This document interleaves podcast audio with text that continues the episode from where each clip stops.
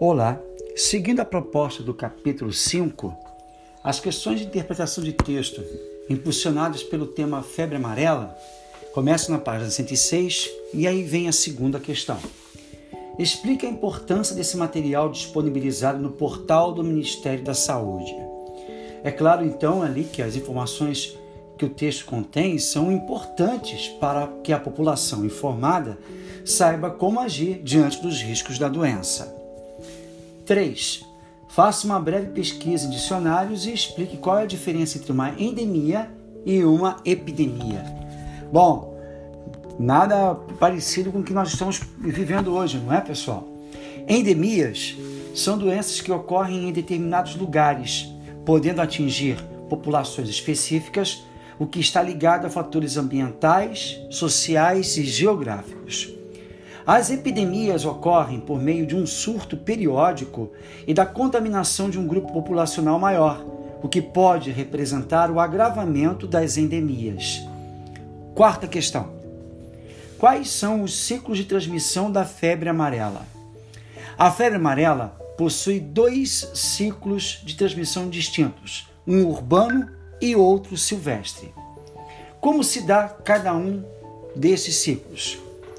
No ciclo silvestre, macacos são os principais hospedeiros do vírus, e os vetores são mosquitos com hábitos silvestres, como os dos gêneros Ramegogos e Sabefes. O ser humano é hospedeiro acidental ao entrar em matas. No ciclo urbano, humanos são os principais hospedeiros, e a transmissão ocorre por meio do Aedes aegypti infectado. Quinto, Apenas com a leitura dos recursos visuais da matéria, imagens e infográficos, como que você interpretaria a temática do texto e o conteúdo de cada uma das partes? Com base em que elementos dos recursos visuais você justificaria a sua interpretação? Aí é uma questão é, pessoal, né? Mas percebe que esses elementos eles servem para ilustrar né, e realçar o sentido do texto. Sexto, no texto são utilizados recursos visuais também nas sessões sobre os sintomas e o ciclo de transmissão da febre amarela. Letra A. Que recursos gráficos aparecem nessas sessões?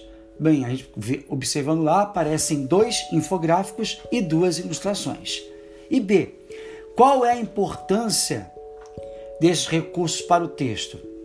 Novamente, eles estão organizando e ilustrando as informações do texto de forma bem clara e objetiva.